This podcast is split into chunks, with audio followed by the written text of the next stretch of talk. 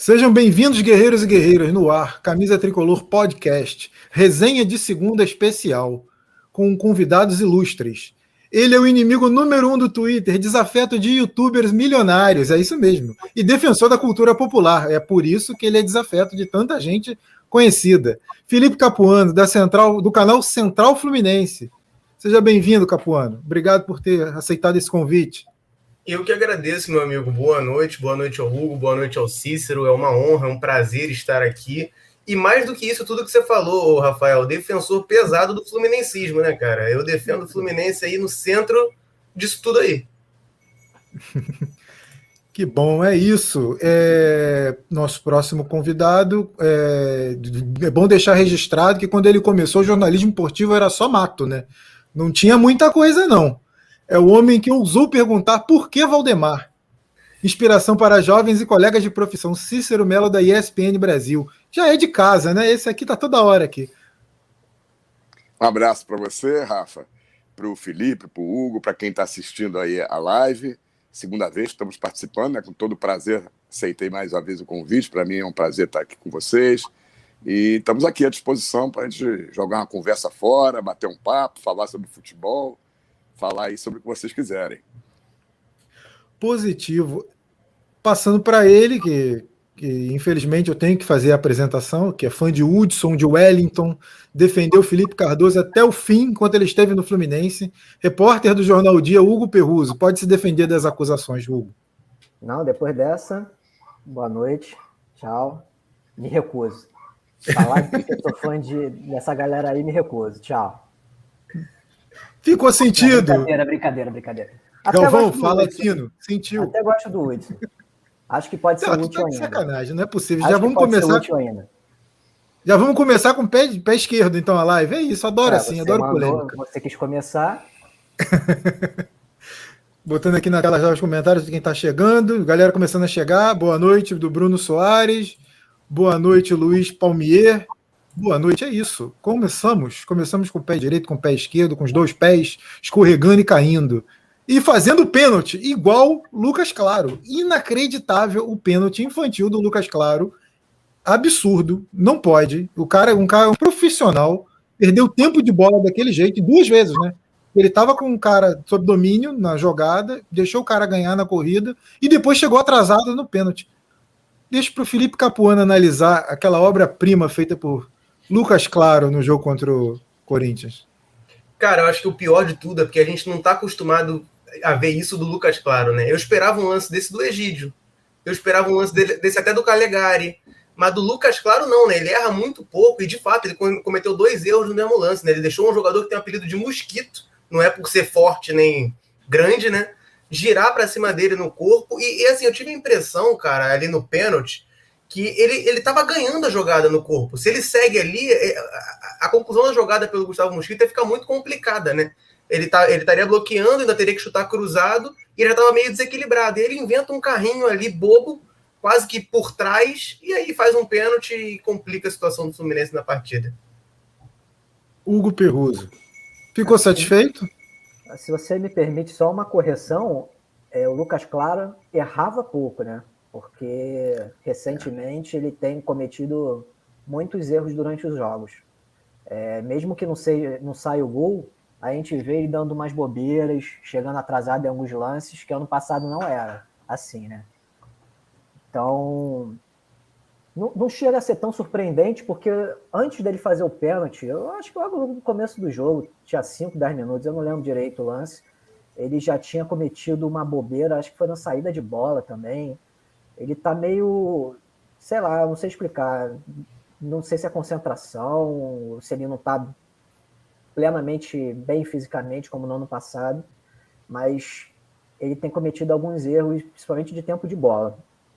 E sobre os pênaltis, só para falar um dado interessante aqui na, nas minhas contas, o Fluminense tomou 31 gols no ano.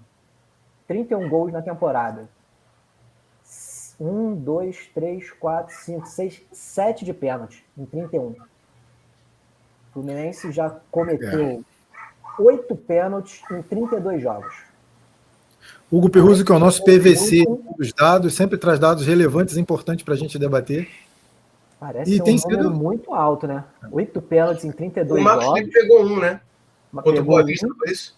Marcos Felipe ele acertou o canto duas vezes. O que ele pegou e esse que entrou contra o Corinthians. Eu só lembrei do pênalti que ele pegou, porque agora você citou um pênalti é, feito a mais do que gol sofrido de pênalti. Isso. Eu nem lembrava mais. Foi o primeiro, eu acho. Foi. Foi no Carioca. Muito boa vista no Carioca, verdade. O que, que você vê? O que, que você está entendendo desse momento do, do Lucas Claro, Cícero? Ele que teve uma proposta recente para deixar o Fluminense. Não sei se é isso que está acontecendo, de repente mexeu com a cabeça dele de alguma forma, né? A gente sabe que jogador de futebol sente, poderia ter pedido para sair, a diretoria de repente não deixou, não liberou porque conta com o jogador para a continuidade da temporada. Será que é psicológico? Será que é físico, Cícero, o que está passando pelo, pelo momento do, do Lucas Claro? Ô, Rafa, antes de eu falar do Lucas Claro, se você me permite, você leu aí um, uma pessoa que está assistindo, Luiz Palmier, é um grande amigo, Rafael, né? Uhum. Rafael Luiz Palmier, lá de Belo Horizonte, professor universitário, tricolor doente. Já já vou falar do Lucas Claro, porque o Rafael também tem criticado muito o Lucas Claro. A gente troca muita informação depois dos jogos do Fluminense, e ele criticou muito o Lucas Claro depois desse jogo, dizendo que o Lucas Claro não joga nada e tal e coisa. E o outro é o Carlinhos, grande amigo também, lá de Vitória, no Espírito Santo. Esse é rubro-negro, né? E tá vendo também a live aí. Então, mandando um abraço para ele. E daqui a pouco eu vou mandar um abraço para uma pessoa que está assistindo com ele a live também. Deixa que a gente vai mandando em, em doses homeopáticas. Não, fica à vontade, a hora que você conta, quiser, como quiser. Quanto ao Lucas Aqui você claro, manda. Quanto ao Lucas Claro, é, eu acho o seguinte: o Lucas Claro, primeiro de tudo, deixar bem claro que o Lucas Claro tem crédito. Ele, para mim, se não for o melhor zagueiro do Campeonato Brasileiro do ano passado, formaria a zaga com algum outro zagueiro, que aí fica ao gosto freguês.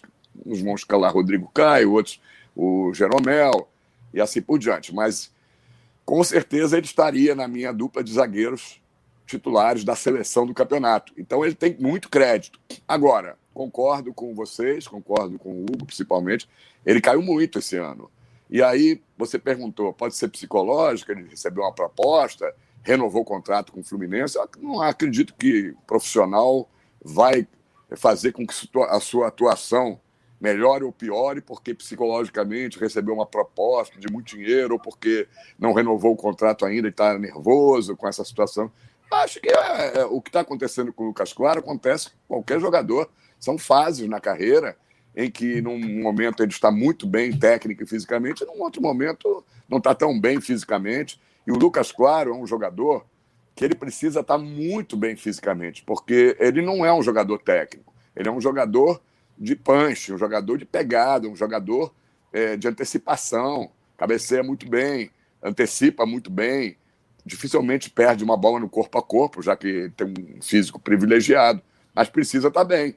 O Mosquito, que a gente ridicularizou, é um jogador muito rápido, é um jogador perigoso, foi o melhor jogador do, do, do, Corinthians em campo. E eu já tinha visto ele jogar várias vezes. É um jogador diferenciado, não vou dizer que é um cracão ainda, mas é um jogador que tem muito futuro.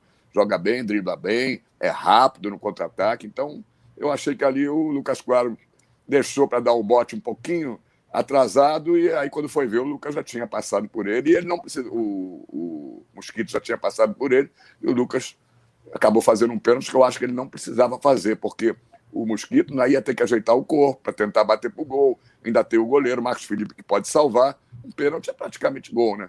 Então eu acho que o Fluminense está cometendo muito pênalti. Quem estava cometendo muito pênalti infantil para mim era o Marcos Felipe.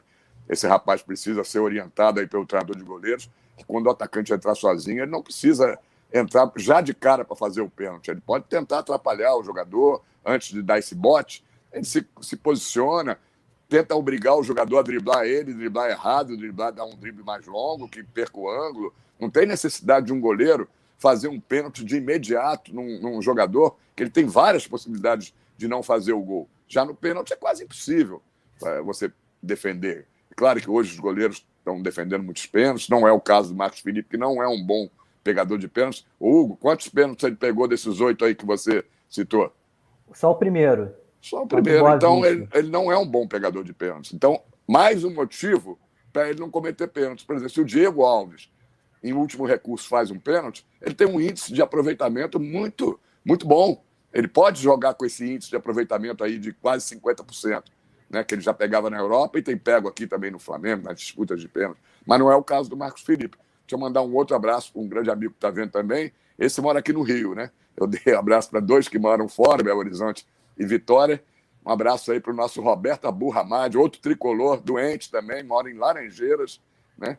Está assistindo também a live aí. Eu não me lembro se ele gosta do Lucas Coelho, não. Ele gosta do Lucas Coelho, sim. A gente já comentou bastante. Ele acha que é um dos grandes jogadores do Fluminense. Mas com essa com esse porém de que não atravessa o melhor momento, não. Estamos esperando que ele volte à forma do ano passado. Galera tá chegando aí, deixe seu like, se inscreva no canal, dá essa força aí pra gente. É, Luiz Palmeira colocou aí, boa noite, Cícero. É,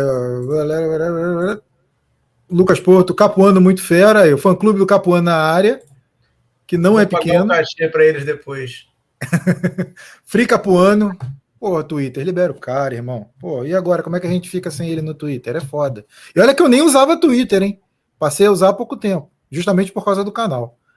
Que eu achava uma, uma merda. O Hugo tá aí que me prova, que, tá que aí que vai me confirmar. Eu achava uma merda um lugar de discurso de ódio que eu gostaria de não me envolver. Mas eu acabei tendo que me adaptar e utilizar a rede social, mas é, meu fígado ainda grita. É, voltando aqui, uma coisa que me preocupa do Lucas Claro é que justamente o lado que ele joga é o nosso lado mais preocupante, que a gente dá mais espaço, por causa do Egídio. E era o nosso zagueiro mais confiável e que tinha uma recuperação, a melhor recuperação, né? Nesse, nesse tipo de bola. E agora está sendo o pior zagueiro dos titulares, é claro. E o buraco do lado esquerdo continua, porque o Egídio muitas vezes avança e não retorna. Como solucionar isso? Será que de repente trocando de posição, o Nino se adaptando àquele lado? Porque o fato dele estar tá mal no pior lado defensivo do Fluminense é complicado. E muitos gols têm saído dali, e muito por causa do Lucas Claro também. Se você pegar na, na, Libertadores, a gente tomou alguns gols idiotas ali, de bolas lançadas no meio da área, nas costas do Lucas Claro, vindo da esquerda. Então é complicado. O que, que vocês, qual é a sugestão? Alguém tem alguma sugestão? Oh, Rafa, não... Se você for ver, não foi só o Lucas Claro que caiu, não. O Nino também deu uma pequena caída. Depois da saída dele para a seleção, na volta, o Fluminense tem tomado alguns gols aí. Não me lembro contra quem que o Fluminense tomou o penúltimo jogo, foi contra quem? Antes do, do, do Corinthians. Foi, foi, foi uma bola que ele podia ter tirado, né? Do cruzamento que saiu da direita, né? Ele chegou atrasado também. Então, a verdade é que não é só o Lucas Claro. A nossa zaga deu uma, uma queda, teve uma queda de produção. Era o ponto forte no time a melhor zaga do país, talvez junto com a do Grêmio, né? Kahneman e Jeromel, e deu uma caída. Os dois deram uma caída, não foi só o Lucas Claro. Eu acho que a solução no momento é esperar mais um pouco para ver se eles retomam a forma ou dar um descanso para os dois aí de um ou dois jogos. Pode ser que sejam muitos jogos seguidos e eles estejam sentindo, né? Ou então você vai ter que reforçar o meio de campo ali, entrar mais um volante e jogar com três volantes para você poder ter esses três volantes dando uma cobertura maior ali no miolo de zaga e no lado do Egídio, principalmente. Você se jogar com três volantes, você pega um especificamente para jogar entre o Egídio e o Lucas Claro, né? E os outros dois fazem as funções que já vinham fazendo normalmente.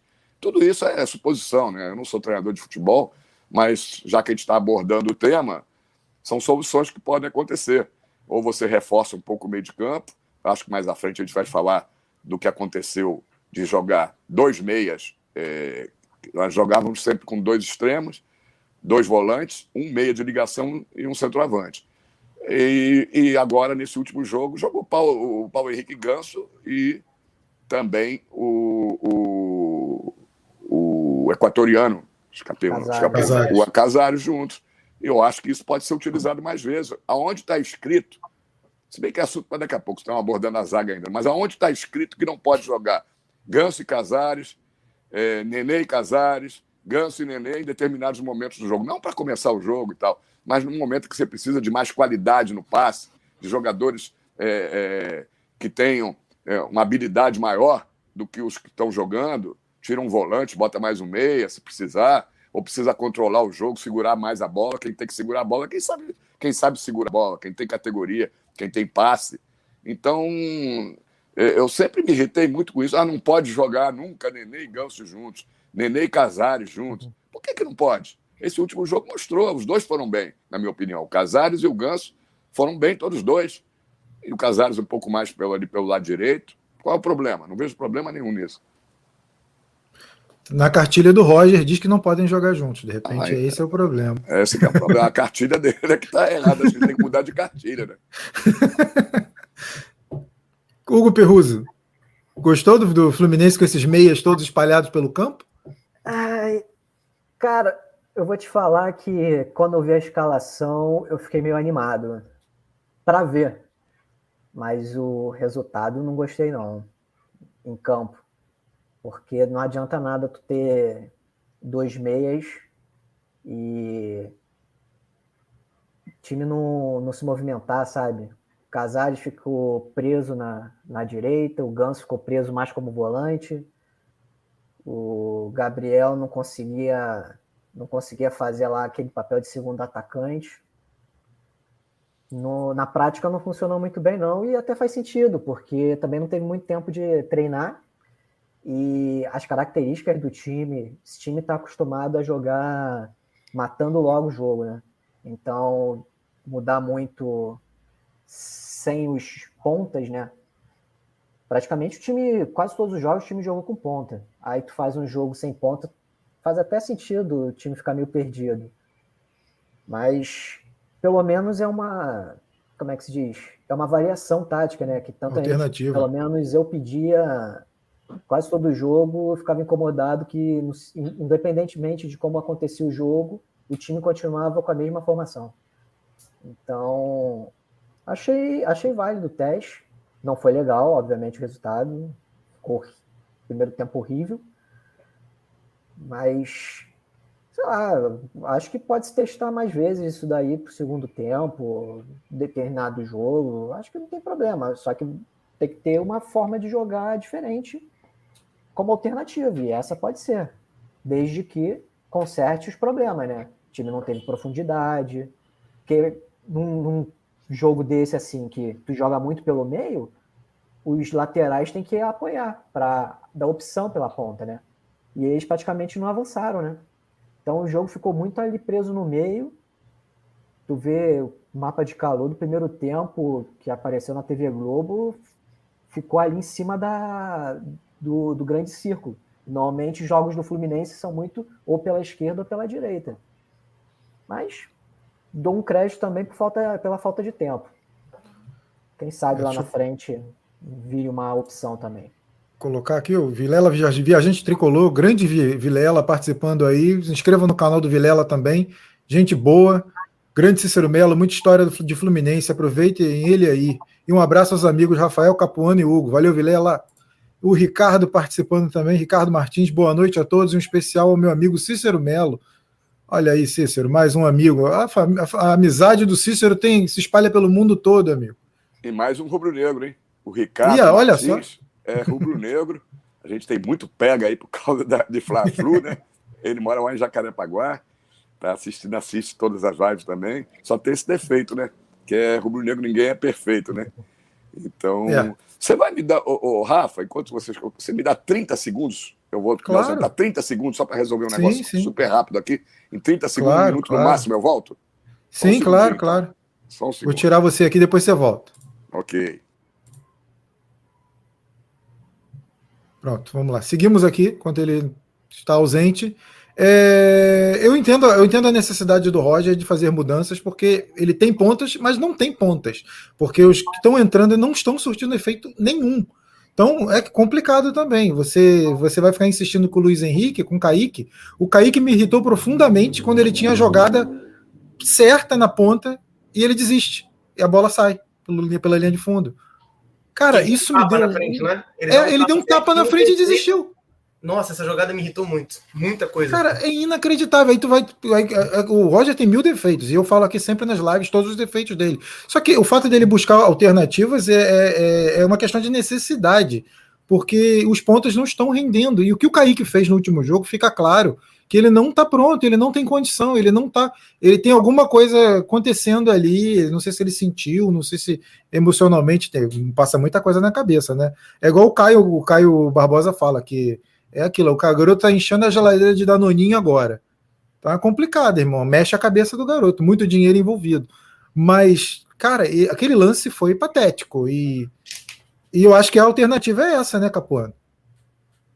Cara, então, é, o que me, quando, quando saiu a, a, escalação com, com dois meias, a minha reação foi o contrário da do Hugo. Eu fiquei desesperado, porque eu lembro do jogo se não me engano, foi contra a Portuguesa, que aconteceu, o Fluminense entrou com dois meias, entrou com o meio para frente foi igual, foi o Casares, o Ganso, o Gabriel Teixeira e o Abel. E o Casares passou o jogo todo grudado, quase que na linha lateral pela direita, e não fez nada o jogo todo.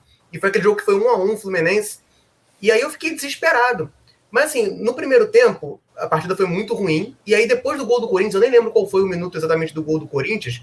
O Fluminense deu uma leve acordada. E aí teve um lance lá que o Casares driblou e bateu, o Cássio defendeu, teve a cabeçada do Ganso. O time melhorou um pouquinho porque quis ter um pouco mais a bola. Que para mim tá claro é o seguinte: dois meses até pode dar. Mas não vai dar para jogar com dois meses no contra-ataque, como parecia que era o que o Fluminense queria no início do primeiro tempo. Aí não tem como. Imagina você puxar um contra-ataque com Ganso e Casares. Eu acho, para mim não faz sentido nenhum. Só o Gabriel Teixeira correndo. É, para mim isso aí não vai fazer sentido nenhum e realmente não vai dar certo.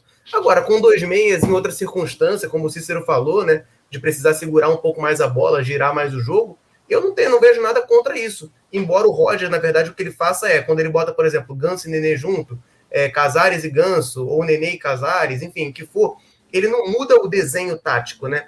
o desenho uhum. continua sendo dois no meio, aí o, o, o meio aqui, dois pontas e um atacante. Só que aí ele bota, por exemplo, um Nenê aberto, um Casares aberto, e aí não rende, porque não é do cara, ele não, não consegue mudar o desenho. Ele tinha uma oportunidade de entrar num 4-4-2, mudar um pouco o desenho tático, e ele não fez, porque você nitidamente viu o Casares aberto. Sim, é, Talvez o Casares mais. É, é, mas então, quando, quando eu vi a escalação, eu também achei que ele entraria no 4-4-2. Achei que a assessoria tinha errado, aquele, aquele campinho ridículo lá que eles fazem. Eu achei que aquilo tinha. Ele estava errado, mas.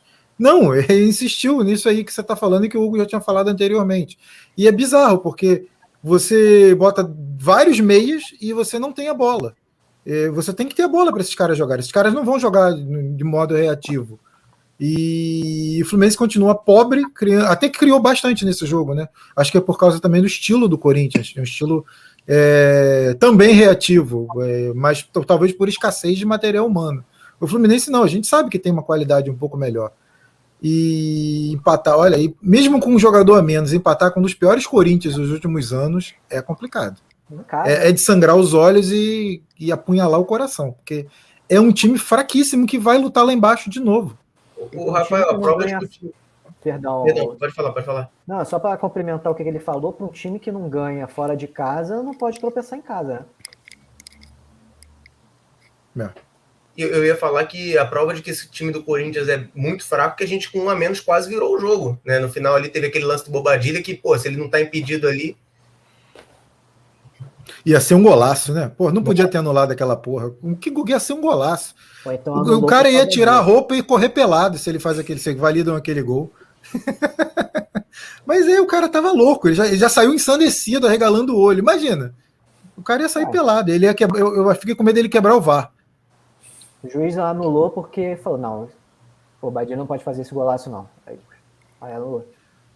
Não, mas o cara, o cara, o cara tá mostrando, pelo menos tá, parece estar tá mais magro. É, é, e com as cagadas, o, o, Abel, até puxando já o assunto do Abel Hernandes, o Abel também é outro que não vem bem, é, alguns jogos já, vem perdendo gols fáceis desde o Carioca, mas em algum momento ali na Copa do Brasil ele foi bem contra o Bragantino. E agora você nitidamente sente que o Abel não tá bem de novo. É, e o Bobadilha tá pedindo passagem aos trancos e barrancos, no estilo Bumba Meu Boi, aquele futebol antigo, que o Cícero lembra muito bem, como antigamente a gente falava Bumba Meu Boi. Os jovens, tipo Capuano, não sabem nem o que, que é. Para ele deve ser. Para ele deve ser a parada assim, tipo, meio, é, meio carnaval e no Amazonas, Bumba Meu Boi, entendeu? Bumba Meu Boi é muito cringe, hein?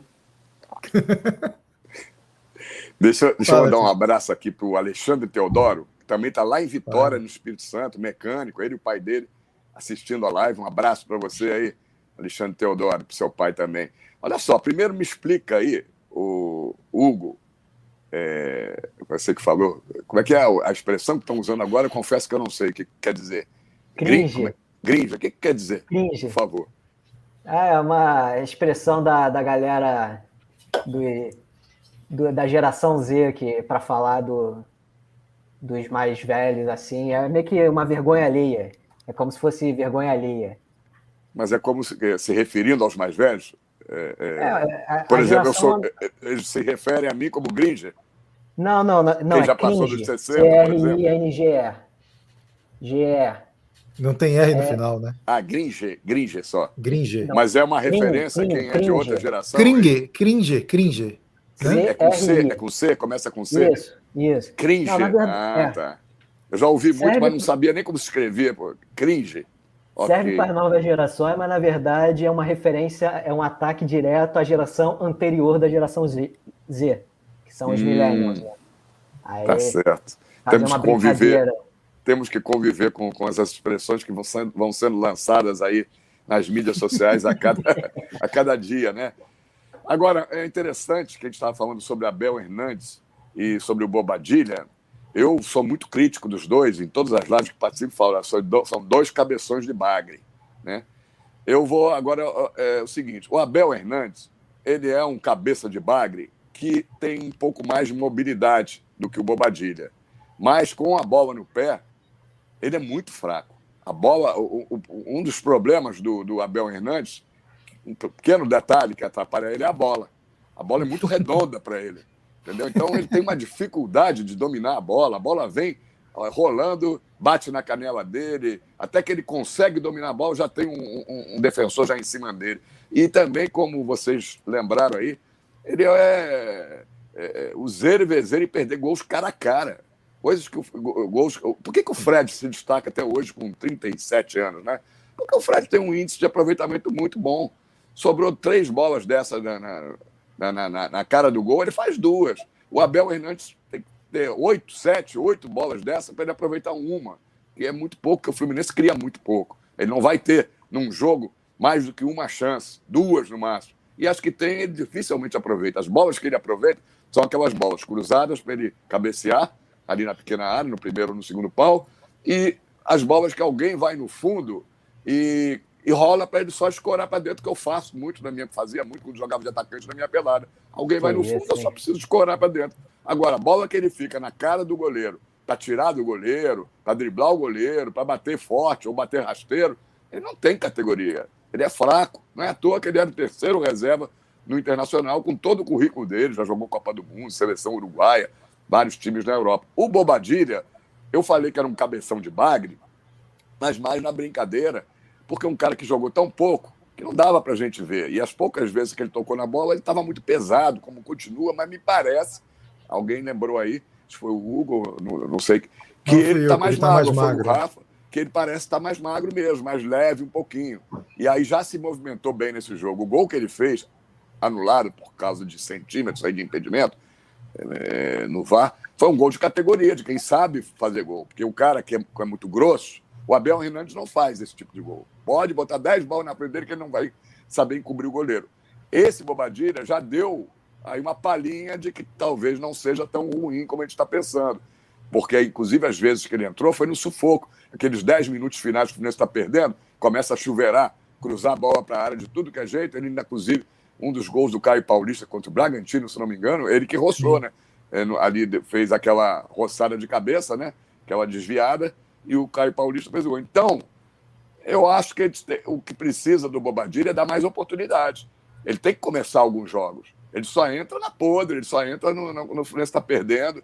Eu acho que está na hora de a gente ver o Bobadilha começar um ou dois jogos seguidos para ele ter moral, ter segurança, né? ter confiança para mostrar o futebol dele. Tá me parecendo, pode ser que eu esteja errado, e eu achava que era isso, que ele ainda era pior que o Abel, e não é, não. Tá me parecendo que ele é melhor do que o Abel Hernandes. É, pelo menos na finalização ele parece ser melhor, né? No, no- poder de finalização, porque o Sim, Abel tá sim. triste. O É o- Abel, eu, eu falei desde. Eu acho ele fraco. Como achava o Bobadilha fraco, ainda continuo achando, mas essa bola que ele colocou, uma bola que ele matou, fez o pivô, tocou para alguém atrás, já mostrou que pode ser que ele tenha um pouco mais de recurso do que o Abel, porque o próprio Rafael lá de Belo Horizonte lembra muito. O Fred tem uma qualidade muito boa, que o goleiro dá um chutão para frente, o Marcos Felipe só dá chutão para frente, não sai jogando uma bola, né? Eu não sei se é orientação, a gente viu um dia o Roger gritando aí, não, não, para trás, não, com medo de que ele não sabe jogar com os pés, né? Ele já errou várias bolas com saída com os pés, até saiu o gol, acho que do Bragantino, se não me engano. É, mas é, nesses chutões para frente que a zaga dá ou o goleiro dá, o Fred, pela experiência que tem, a categoria que tem, quantas vezes ele consegue matar no peito, consegue escorar a bola com o zagueiro fungando ali no cangote dele, para ver se alguém chega, né? O Abel Hernandes nem isso não consegue fazer. Ele é um cara alto e toda bola que o Marcos Felipe bate, ele não ganha uma, ele não mata uma bola. Ele às vezes não vai nem na bola. Então, não sei que um cara, é, um centroavante alto, relativamente forte, que não consegue ganhar uma bola de zagueiro, matar, é, tomar uma falta. É complicado. Ele, ele, ele é muito fraco. Cícero tá muito amargo, hein, Cícero? Não, não é amargo, não, é realista. Tomou, tomou chupou limão, Cícero, antes da live? Substitui amargo por realista. o Ricardo tá aqui brincando com o Cícero, dizendo que o Cícero é o artilheiro das peladas. E é mesmo, joguei bola com o Cícero. Se deixar, se deixar na cara não, do gol, ele bota lá dentro. Mas você jogou comigo, eu joguei de zagueiro o dia que nós jogamos juntos. Você no gol fechou é. o gol. Eu joguei de zagueiro, joguei muito bem esse dia, lá no Foi. campeonato de, da imprensa, lá no aterro do Flamengo. O era do time também, só que ele é reserva. Ah, é? é, o Hugo era o reserva. O Hugo, Hugo tava no time. Eu, lembrava, eu, eu, eu só lembrava de você não. no time. Não, naquele ano eu não. Eu não quase ano eu já estava meio aposentado, que eu já tinha feito gol no Maracanã. É. Falei que eu não ia jogar mais futebol. Mas eu jogava de centroavante, eu jogava de centroavante, de, de, ali na frente, nas peladinhas, as outras anteriores, que agora, com 65, estou jogando de lateral, né? Para poder participar do jogo, porque com 65 não dá mais para ficar jogando na frente com os zagueiros chegando junto e tudo mais. Verdade, Mas eu fazia lateral, muito gol, avançando? metia muito gol. Eu, eu pensei nisso. É? Lateral tem que correr muito, pô. Olha, não, não, eu tô, tenho jogado agora que eu voltei da pandemia, eu joguei quatro pelados, ganhei duas e empatei duas, estou invicto ainda. Eu estou jogando mais plantado um pouco, porque preparo nesse um ano e meio sem jogar, realmente, o campo lá do Piraquê, ali na Lagoa, pelada do Gerão, o campo é muito grande para sete na linha. Não sei se vocês conhecem o Piraquê. O campo é o Sim. maior campo, acho que, de futebol society que tem no Rio, é muito grande. Então, ainda mais para uma turma acima de 55, 60 anos, né? E, mas eu, eu, por exemplo, em três anos lá de Piraquê, eu fiz 19 gols, jogando basicamente lateral. Que Fazia muito gol, apoiando. Mas estilo Calegari, só vai até o meio campo e volta? Não, não você tá fazendo você tem 19 gols, pô. 19 gols. Quatro, é, Ué, vai no escanteio só, na boa, irmão. Não, não, eu ia, eu ia apoiando o ataque, tocando bola, aparecendo na entrada da área, ou mesmo dentro da área para concluir. Mas é, os laterais do Fluminense são muito fracos. Eu acho que são, é o setor mais carente do Fluminense são as laterais, na minha opinião. A hora que o Fluminense tiver dois grandes laterais, eu acho que o Xavier ainda é, é, é dá para a gente é, ter alguma esperança nele. Não tenho essa mesma esperança no Calegari. Para mim, tudo que eu pensava do Calegari de bom, eu já mudei minha opinião. Com todo respeito, é um garoto ótimo, conheço, já entrevistei. É, na base era bom jogador. Talvez mesmo a melhor posição dele seja onde ele jogava antes, que é no meio de campo porque na lateral eu acho que ele não tem esse preparo para ir voltar, não tem, não tem um bom cruzamento. Né? O Egídio ainda tem pelo menos um bom cruzamento. Isso ninguém pode falar. É, Podem falar mal do Egídio em tudo que quiser, mas o Egídio tem um ótimo cruzamento. Ele, ele, ele põe a bola geralmente na cabeça do atacante. É, o Egídio sempre se destacou apenas por isso, né? A bola que ele, que ele bate muito bem na bola nos cruzamentos, né? Escanteio, bolas paradas ali na, na, na lateral da área e mesmo com a bola rolando. Agora, problema de deficiência, ele deixa um rombo né, muito grande ali na lateral, na marcação, ele não tem poder de marcação, ele avança, não tem capacidade de voltar, deixa um buraco muito grande. Aquela lambança que ele fez no Fla-Flu, falta completamente de perna, né? Ali era para chegar derrubando o Gabigol, mas ele nem isso conseguiu. Ele não conseguiu fazer a falta do Gabigol levou ele de passagem, né? De rodão, como dizia antigamente, por falta de perna de ir e voltar. Toda vez que eu vejo o Calegari em campo, eu tenho a convicção que ele é volante. Eu não consigo ver um lateral direito, porque ele não tem nem cacoete de lateral. Não. E o pior é que ele não quer jogar de volante, que já foi consultado e ele falou que ele pretende jogar de lateral porque ele vê futuras convocações possíveis a então partir da lateral. Ele mudou, porque o discurso é. dele não era esse, não. O discurso dele no início, que ele estava jogando na lateral direita do Fluminense, era: não, eu quero jogar na minha. Minha posição, que eu cheguei às seleções que... de é. base, foi no meio de campo. Eu ainda pretendo voltar para o meio. Então ele mudou o discurso. E... Ou ele vai ter que aprender. Tanto que o Roger não usou mais ele de volante, mesmo precisando de volante. Eu não sei se ele treina de volante, né? O Roger, ele é, é, é, tão previsível que eu acho até que o Roger. Eu não duvido, a gente não vê mais os treinamentos, eu também não posso afirmar. É. Mas eu não duvido que ele não tenha nunca testado o, o Calegari de volante. Ah, meu, meu filho, você é, você é volante? Estou precisando de volante? Vamos treinar aqui de volante, eu quero ver você como volante que eu não conheço. Eu, eu, eu acho que o Roger é tão previsível que, como ele está utilizando o cara, o Calegari só de lateral direito, eu acho que ele não deve nem ter feito esse teste de colocar o cara no meio para ver, pelo menos, o potencial dele no meio de campo. É, ele entrou em alguns minutos, acho que cinco minutos no, no final de um jogo para quebrar um galho. Mas não, a partir daí nunca mais. E mesmo quando o Fluminense precisou de volante, ele não usou o Calegari. Então, cara, para mim é definitivo. O Calegari é lateral. E o Luan Freitas, zagueiro, deu uma entrevista uma vez, eu não vou lembrar agora onde foi, dizendo que. Eu acho que foi no canal 20 do, do, do Fio, do, do, do Gabriel falando que não, ele é lateral, ele não é, ele não quer jogar de volante.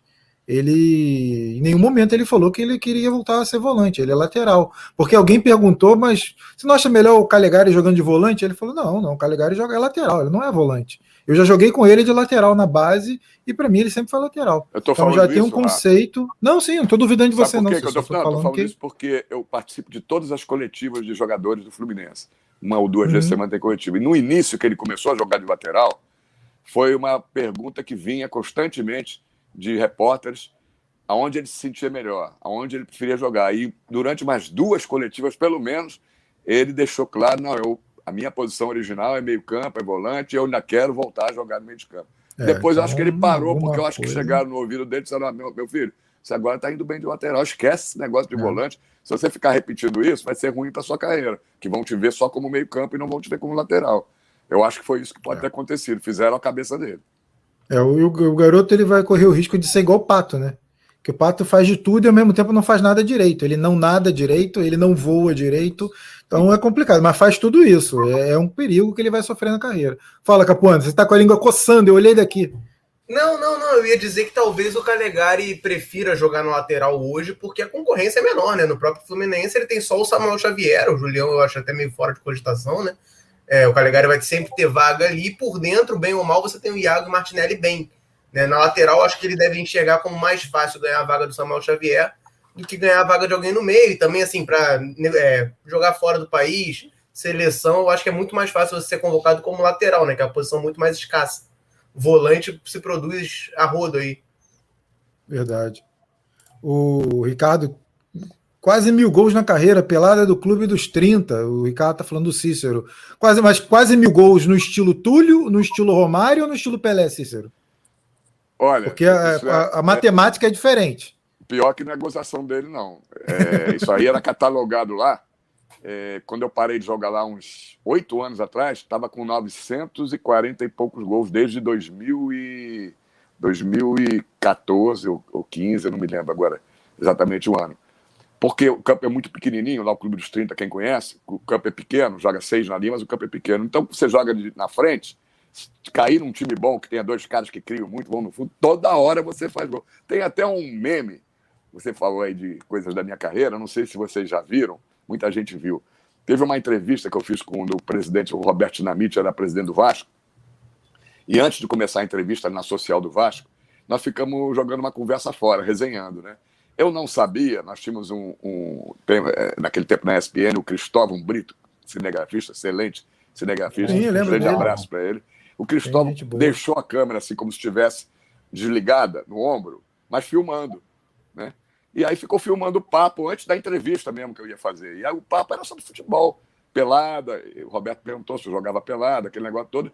E eu falei, Roberto, não só jogo como pelada, lá no Clube dos 30, como eu já fiz uma vez e o Ricardo, esse, o Ricardo Martins está aí, pode confirmar. Eu fiz 11 gols numa dessas peladas. Meu time ganhou de 17 a 5, 17 a 6, era muito mais forte. Eu fiz 11 gols só praticamente escorando para dentro do gol, né? E aí eu perguntei para o Roberto, Roberto, você já fez 11 gols? Não na carreira profissional, que eu sei que é difícil, nunca. Ser, é, poucos, acho que só o Pelé fez oito, acho que uma vez ou nove. Mas você já fez em pelada 11 gols? Imagino que sim, né, Roberto? Você, porra, artilheiro, pegou uma pelada fácil, Esnobou o Roberto. O Roberto disse, não, 11 gols eu não fiz nem quando eu jogava pelada. Ele fez. Aí ele começou a me sacanear, né? O Roberto é um sacana grande, quem não conhece bem o Roberto, pensa que ele é sério. Ele é sério na hora que tem que ser sério. Ali, ó, o Ricardo já respondeu, a é verdade. Porque ele estava nesse jogo, inclusive, eu acho. Então, nessa pelada. Aí eu, eu, eu, o Roberto começou a me sacanear. Olha, nós estamos precisando aqui de um artilheiro. Eu vou falar com. Acho que o técnico era o Romário, do, do, do Vasco, um tempinho. Eu vou falar com o Romário para ver se você faz um teste aqui, que nós estamos precisando de um artilheiro. E tudo isso foi gravado. E a TV botou, o, o Cristóvão mandou para a TV, não me avisou. E um belo dia eu estou em casa e o, o, o, João Carlos Albuquerque, né, o João Canalha, o Canalha, botou no ar isso aí, do, o meu papo com o Roberto. Tem aí na internet, se alguém quiser ver, é só botar Cícero versus Roberto Dinamite, isso aí. Tem, Achei. tem muita. Hein? Achei, hein? Achou? Achei. Isso aí tem. Isso Manda para mim que eu vou botar aqui. É, é, ah, isso, é, isso é imperdível. Né? É imperdível, porque eu comecei a me irritar com o Roberto me sacaneando. Poxa, você é artilheiro, estamos precisando de um artilheiro. Ou e tal. E aí eu encerrei o papo, né? Uma hora eu peguei e disse, ah, vamos, vamos para a entrevista então. Mas teve essa passagem aí. Eu fiz 11 gols. Acho difícil alguém ter feito 11 gols numa pelada, né? Mas nessa foi 17 a 5 ou 6, eu meti 11 gols. Deixa eu, deixa eu ver se eu botar aqui. Eu vou botar aqui rapidinho na tela. Pode falar com propriedade do Abel Hernandes, então. não, muito gol que o Abel perde, eu não perdia, não. Tá aparecendo aí, tá, né? Era o Rodrigo Rodrigues. Era o Rodrigo Rodrigues, falecido saudoso Rodrigo Rodrigues. Rodrigues. Rodrigues, saudoso. É. Uma pena muito grande, um caráter maravilhoso, um profissional dos melhores que eu conheci na minha vida. Sim, gente boníssima. Uh... Tá aparecendo, o som tá saindo não, né? Não tá saindo. Não. O, o. Na hora que você compartilha a tela, tu tem que liberar. Tem uma caixinha não, eu... embaixo, eu passei por isso. Eu botei, eu botei, mas não Botou? foi não. Ué, botei. então é alguma coisa do meu computador mesmo que não tá rolando, não. Eu botei. É, já Marquei aconteceu um outro dia que compartilhar botaram áudio. vídeos meus que também não tava o áudio, depois veio o áudio. Ao mexer é, foi da outra vez, foi, exatamente. É, foi, fazer depois veio o áudio, era até negócio do, do porque Valdemar, né? É, foi. Mas eu acho que agora vai. Cícero, que encanta até quase uhum. Roberto Dinamite, por favor. Você já fez algum gol? Você joga bola não? Pô, esse já filmou o gol meu, tem uma matéria meu, meu apelido. É mesmo? Sabe meu, meu apelido nas peladas que eu jogo? Samarone. Estilo de jogo. É mesmo, cara? Não sabe que é o Samarone? O Samarone aqui está a figura é, Cícero Melo, mais conhecido como Samarone, o centroavante sensação. Sou peladeiro. É, eu não vou o falar Samarone foi, foi ídolo do Foi, meu ídolo também. Eu ganhei Baita jogador. Entendeu? Eu não posso falar quantos gols é. eu fiz na última pelada, que foi meu recorde, nos últimos 10 anos. Eles anotam tudo lá. Você vai achar que é sacanagem minha, então eu não vou falar. Mas vou te falar o número de gols. Vou falar o número de gols esse ano. O número de, o número de gols ano passado foi o maior é, é, número de gols que eu fiz em toda. Eu anoto o ano todo. Cada vez joga as peladinhas Mas tu jogou contra quem? Não, tem nada de coroa, não. pô. Pra fazer gol, tá Quantos gols fez? Ano passado foi meu recorde. A bola rola e logo no início do jogo, adivinhem quem abriu o placar. Eu mesmo, o repórter peladeiro.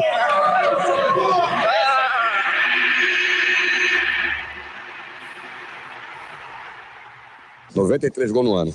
Esse ano 93, já tô com. É... Pô, já bateu o recorde. Esse mundial. ano, 72 ou 73. Vou te falar só uma coisa, depois você não vai acreditar. Mas fiz o meu segundo. Tem, tem alguma coisa? Não, algumas coisas tem, outras não, mas tenho anotado.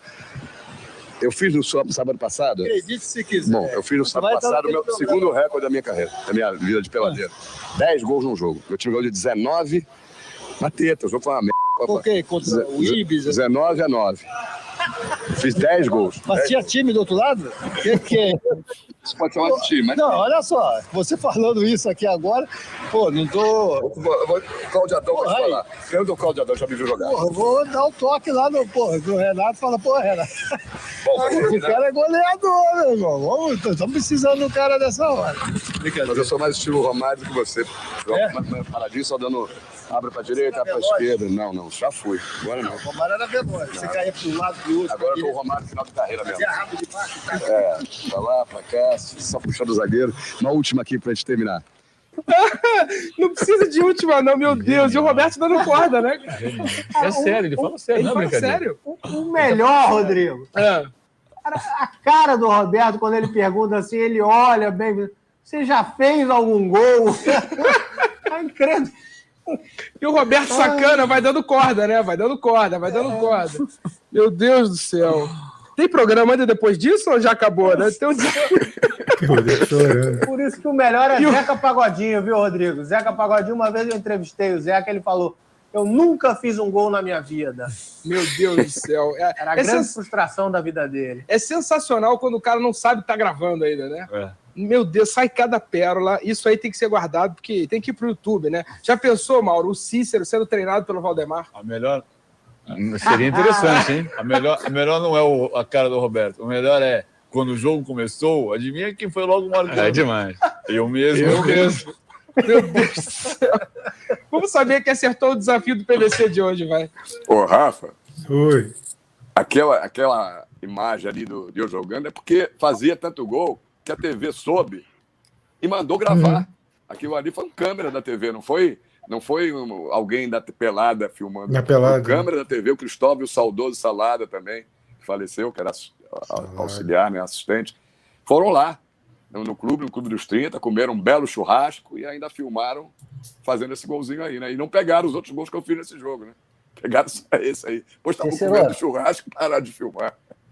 Cícero, agora muito são bom isso, 10 é. gols ou 11, Cícero? Não, nesse foi 10. Não viu que eu falei ali? Foi o segundo recorde. Já tinha feito Ah, 11. tá. Eu não tinha entendido essa parte. Não, esse aí foi 10. Mas já tinha feito uns meses antes 11. Ah. É O Ricardo tá aqui mandando, o Ricardo e o Luiz estão aqui, ó, enchendo de mensagens falando, ó, Samarone. É, Jaiminho, Jogava Jaiminho que jogava Samara, foi Jaiminho. profissional do Botafogo. Jogou no Botafogo, jogou no Bom Sucesso, marcou Garrincha. Esse Jaiminho que ele está se referindo aí, ó, o Abu que está vendo a live, tá aí porque não deixa mentir também. Né? E o Jaiminho foi profissional, jogava muito bem. Esse é o, esse é o Rafa falando. O que, que ele está falando aí, o Rafa? Personagem da semana é Samarone, pois há de que se respeitar aquele que se dá ao luxo de marcar uma rajada de três gols que vale mais do que a totalidade de 900 em qualquer outra Ah, pelada. foi uma crônica. Eu fiz três gols. A única vez que eu fiz três gols no Piraquê, nessa que eu estou jogando de lateral, eu fiz três gols. Você de lateral fez três gols na me mesma engano, pelada. O Rafa, o Rafa pode falar que ele escreve as crônicas. O Rafa é um gênio. Ele escreve as crônicas da pelada. Ele mora em Belo Horizonte. Quando ele vem ao Rio e joga, ele escreve a crônica no estilo Nelson Rodrigues. É muito bacana, é muito divertido. Vai lançar até um livro agora com essas crônicas, bom. né? Legal. o Tostão vai bacana. vir para o lançamento do livro, porque o Tostão escreveu o prefácio do livro. Eu escrevi Que a contracapa. E agora, agora, mês de setembro, outubro, vai ser lançado o livro lá no- na pelada. O Tostão vai vir, já falou que vai vir. Né? E eu fiz três gols, um hat-trick, acho que jogando de lateral. O Rafa pode confirmar. Eu não lembro se eu estava jogando no meio, de centroavante, que às vezes eu jogo, muito pouco. Mas eu fiz três gols no mesmo jogo. E tem uma crônica dessa pelada. É muito bacana essa crônica. Então, Não, já viu que, por mais que seja hilário aquele papo com o Roberto, eu não sabia que estava gravando, ele ele levou na sacanagem, mas nada disso é mentira, não. Não, e você vê quando o vídeo é bom, é que o Mauro César, eu já falei isso com você. O Mauro César não ri ao vivo. É, às vezes você está num momento descontraído, ele não, não ri. Não. E quando o Mauro mija de rir, é porque a a cena é, porque hilária. ele- É, eu só vi o Mauro rindo ao vivo duas vezes. Que foi, essa foi a segunda. A primeira foi do. É, Por que Valdemar? Valdemar? É, cara, eu não lembro do, do- Só, eu que faço, Mauro só César. eu que faço o Mauro rir. O Rodrigo era um sacana, todo mundo lembra. Pô, o Rodrigo só tinha sacana ali. Ô, É, o sacana PVC. O Mauro, é um grande sacana, né? Pensa que ele é isso aí que, que- que aparece no YouTube, ou quando estava na ESPN, sério. Se você for para uma resenha com ele, tomar um chopp, você não para de rir.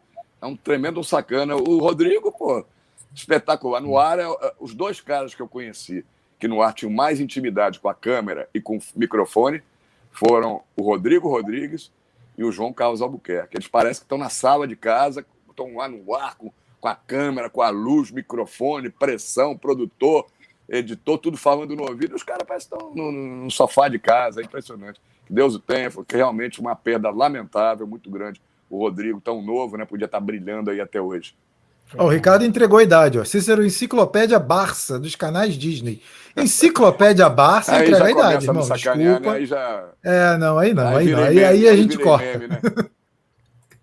aí a gente corta. Vamos voltar a falar de Fluminense. É, sobre, sobre o. Sobre o. Oi, Pai, fala. me permite, só no vídeo do, do gol do, do Cícero, o Abel perderia do jeito que ele jogou no último. Mas, com certeza. Grande com chance certeza. de perder, mesmo sendo o campinho pequeno, mesmo sendo Sim. ali perto do gol, né? A entrada da área, que a área é pequena, eu não sei se ele faria, não. Não, ele deu um peteleco contra o Corinthians. Ele entra no, no, pelo e centro da área. Boa. E a perna boa, ele dá um peteleco, irmão. Boa, o né? cara não tomou café, pô, não, não, não, almoçou aquele dia, não é possível. Tá fraco, não, parece até eu passando mal de hipoglicemia, porra. Eu Falou. fiz a brincadeira, mas eu, sei lá, eu gosto do, do Abel. Eu acho ele Muita gente gosta, não é só você não. Eu não entendo eu que vocês gostam. Eu acho ele não, eu gosto, acho um jogador útil. Porque eu acho, eu gosto da movimentação dele, que ele dá uma característica diferente pro ataque do uhum. sabe? E realmente, o problema é ele não aproveitar as poucas chances que o time tem, né? Mas daqui a uhum. pouco também a bola pode voltar a entrar, pode ser Tomara, fácil. Deus te ouça. Sim, sim. Tá difícil. E o Bobadilha que chegou redondinho já tá ficando mais, mais enxutinho. O Bobadilha me lembra, o, o, o Cícero vai lembrar do Zé Carlos, que jogou no Flamengo, Botafogo. Sim, o, sim. o Meia, que era rechonchudinho também, que não conseguia, não conseguia controlar o peso. Aí um belo dia, é, o Jani Júnior fez uma Zé matéria Roberto, com ele. Zé Roberto. Zé Roberto. Zé Carlos é, era outro, aquele. É, Zé Roberto, Zé Roberto, jogou no Botafogo, jogou no Flamengo. Aí o Jani uma vez fez uma matéria com ele e descobriu por que ele não conseguia controlar o peso. Porque ele era viciado em pão doce, amigo. Não dá para jogador de futebol ser viciado em pão doce. É igual o Walter. Walter com traquinas.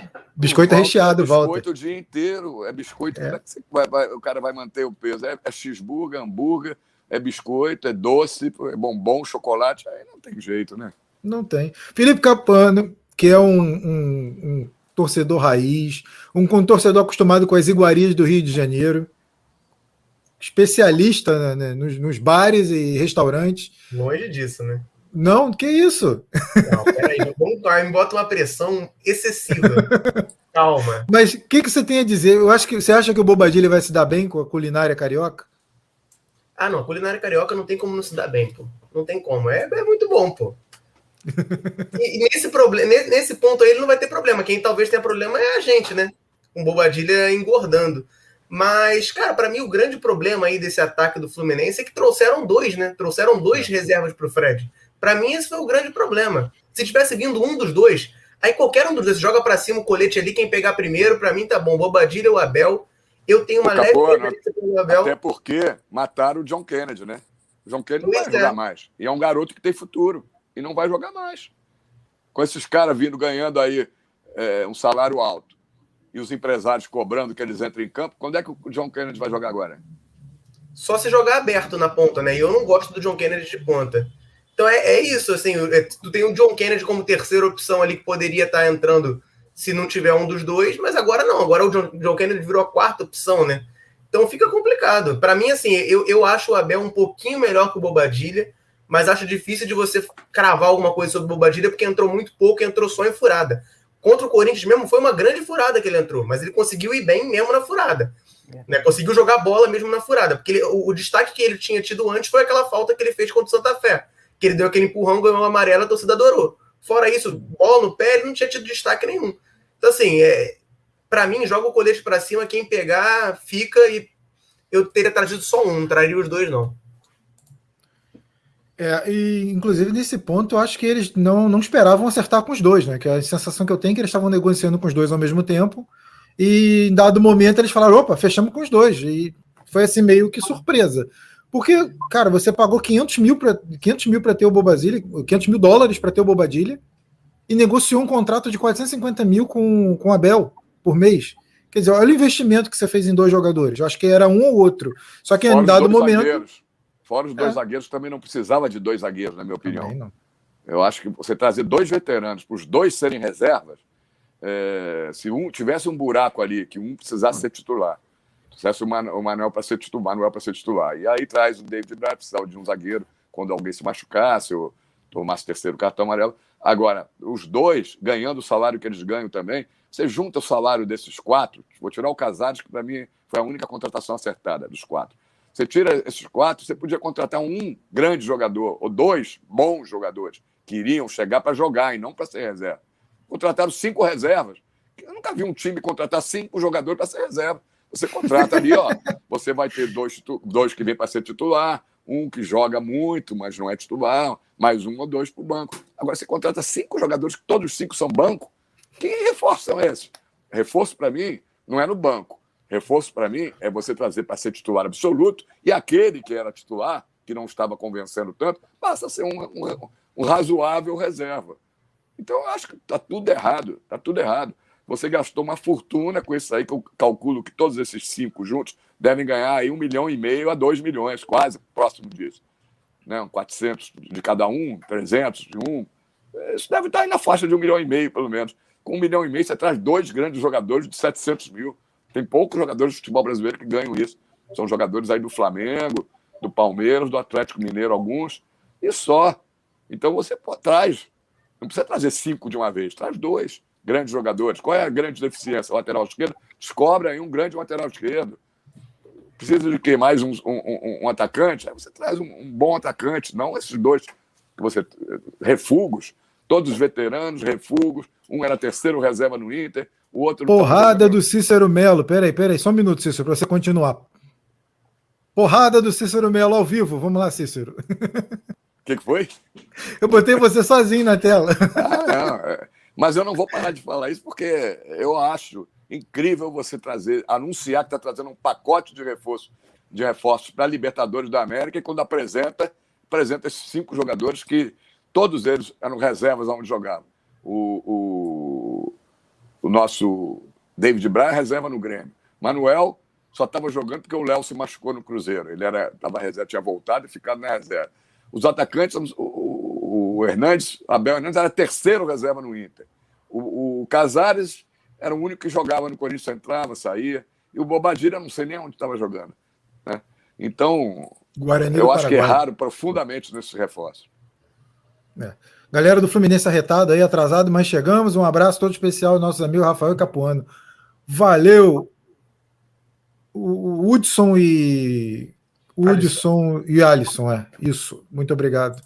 Igor Cruz, Bobadilha é melhor que o Abel e já falaram que ele tem arrebentado jogando nas pontas. Ah, Daquele tamanho?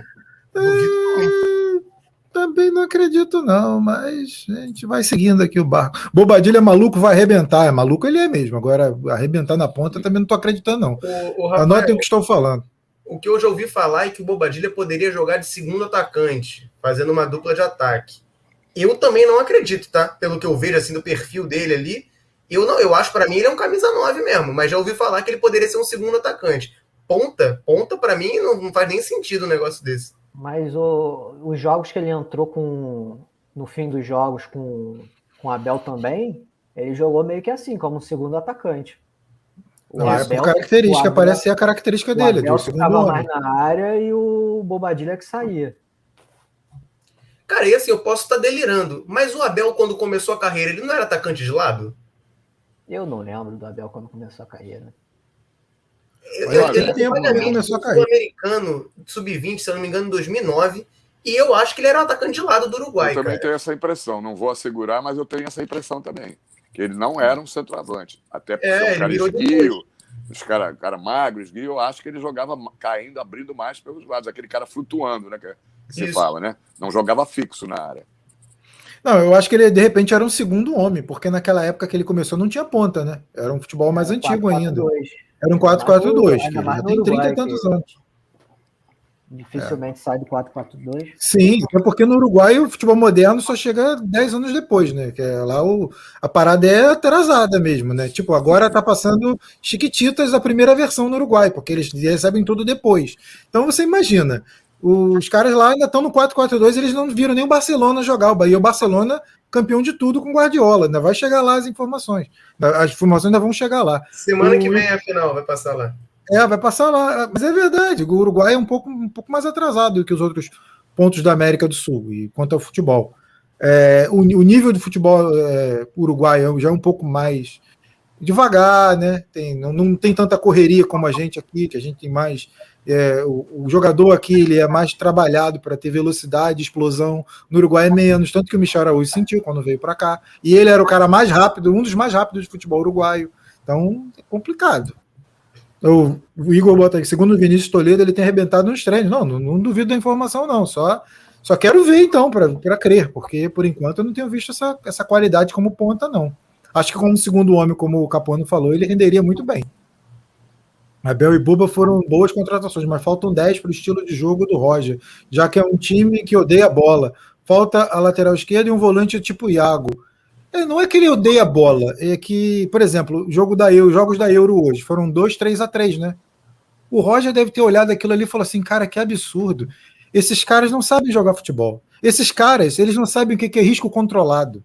Eles deveriam utilizar o risco controlado.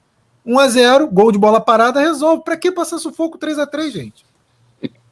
Jogaço de bola, né? Esse França 3 Suíça, né? é, esse França Suíça foi espetacular, cheio de alternâncias e e a Suíça foi para mim surpreendente. A França, eu aquele futebol nós conhecemos, belo futebol, é, a defesa falhando muito, né? Mas do meio para frente só tem craque, né? Agora, a Suíça me impressionou muito. Futebol coletivo, futebol solidário, todo mundo sabe jogar, não tem nenhum cego de bola ali. Todos sabem tocar a bola, todos sabem marcar. Gostei muito do time da Suíça. A informação exclusiva, hein? Opa! Parece que quem jogou hoje com a camisa da França foi o Wellington Silva, hein? Não o Mbappé. Meu Deus, como diria Gugu Liberato. É, Bruno Oliveira chegou agora, grande Bruno. Boa noite a todos, só feras. Falta só você aqui para completar o, o, quinteto. Fera demais. É, o Igor Cruz, segundo o Vinícius Toledo, Bobadilha tem arrebentado, já, já botei. Ah, não, ele, tá, ele acrescenta outra informação. Falaram isso para ele naquela visita lá com o Mário. Ah, o cafezinho com o Escobar, não, cafezinho com a direção.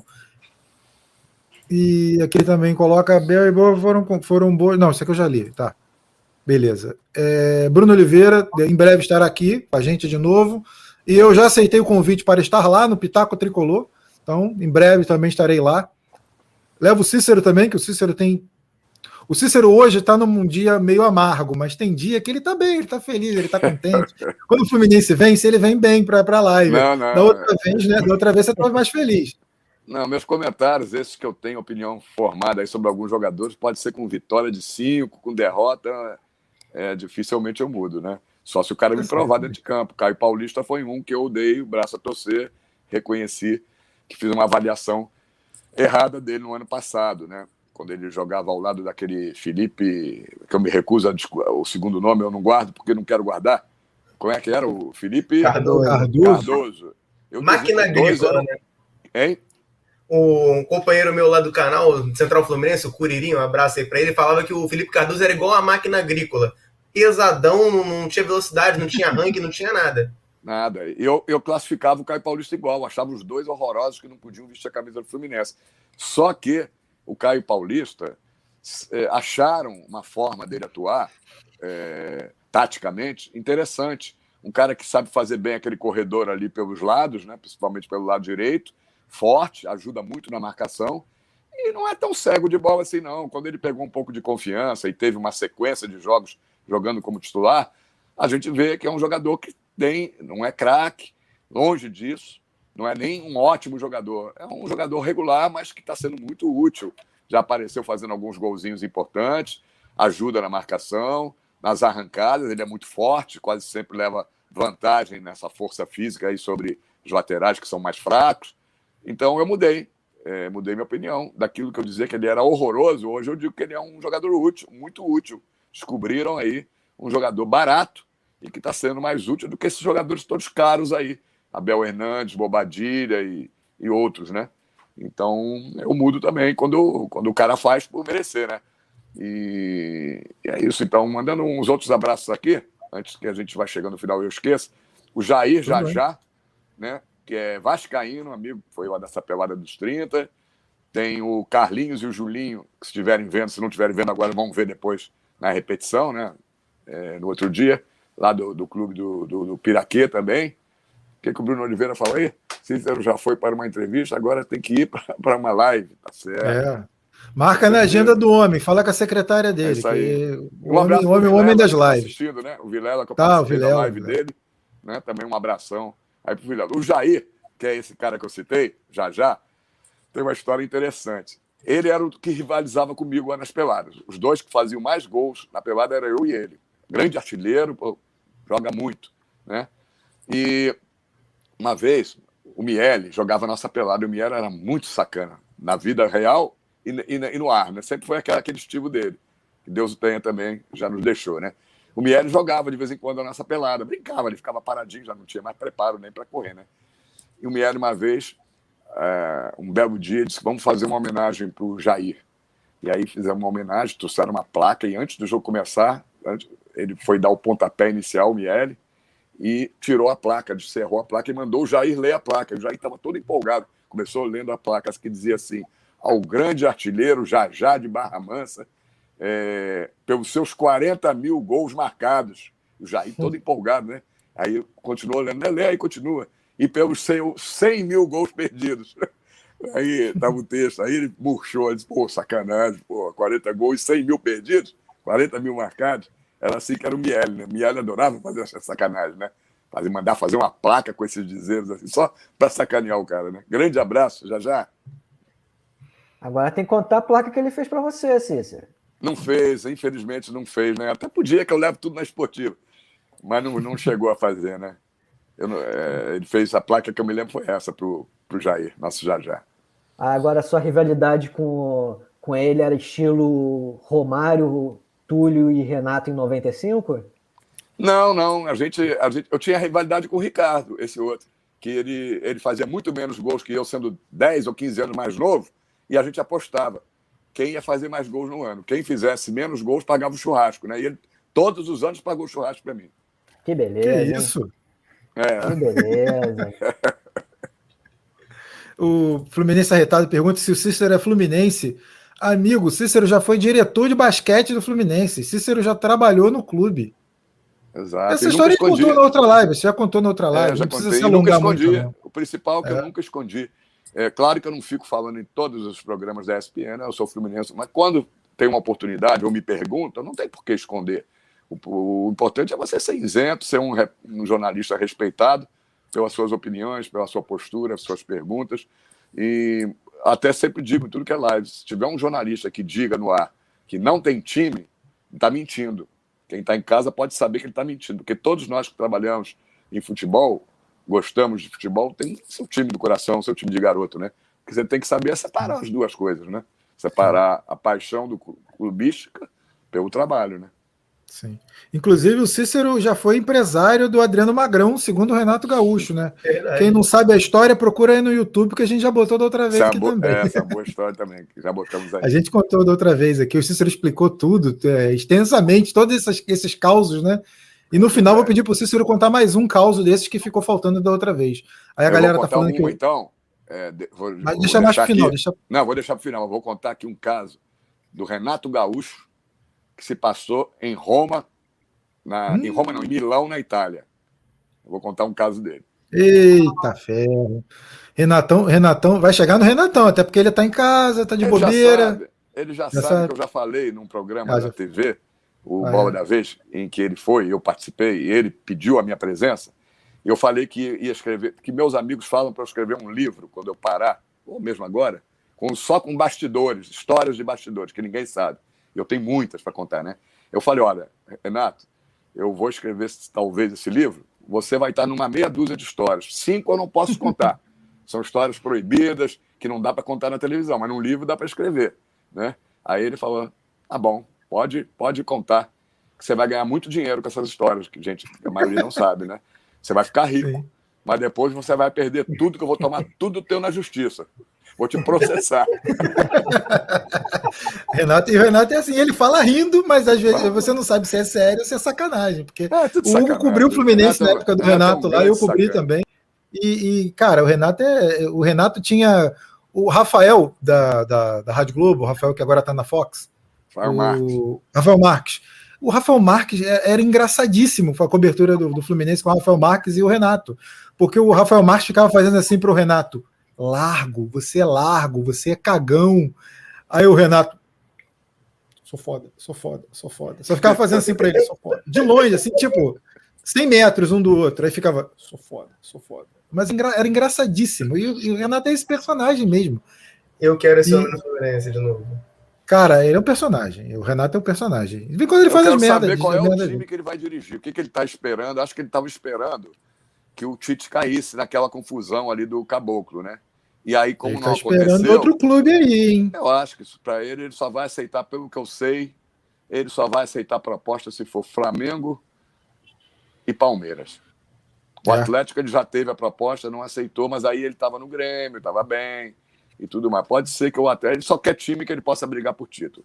Ele não, não, não. vai entrar... O Atlético, eu tenho informação exclusiva, exclusiva, porque ele rejeitou o Atlético e ele falou assim: não tem praia, não tem praia, não dá. Não, não foi. Ele já foi para lá, já jogou no Atlético, já jogou no Cruzeiro. O problema é que ele estava, primeiro, bem no Grêmio, com um salário ótimo e com um ídolo lá que ele podia perder à vontade, que não mandavam ele embora. Ele sabe que nos outros clubes todos ele é. vai ser um técnico como outro qualquer. Pelo contrário, a pressão vai aumentar.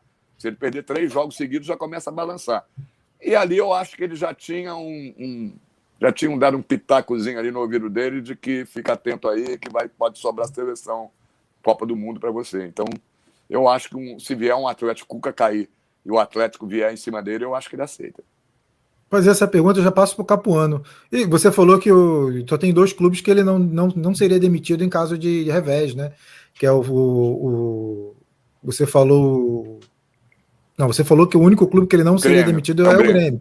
Eu acrescento o Fluminense, porque não, é, ah, não é qualquer um que tem tantas passagens pelo Fluminense é, quanto o Renato. Que... E a torcida até hoje pede, tá aí o Capuano. Por favor, Capuano, peça. Eu peço. Ah, pelo que eu conheço da torcida do Fluminense, na hora que começar a perder, não tem Renato Gaúcho gol de barriga, não tem Renato Gaúcho que já deu título, vai pro mesmo saco dos outros.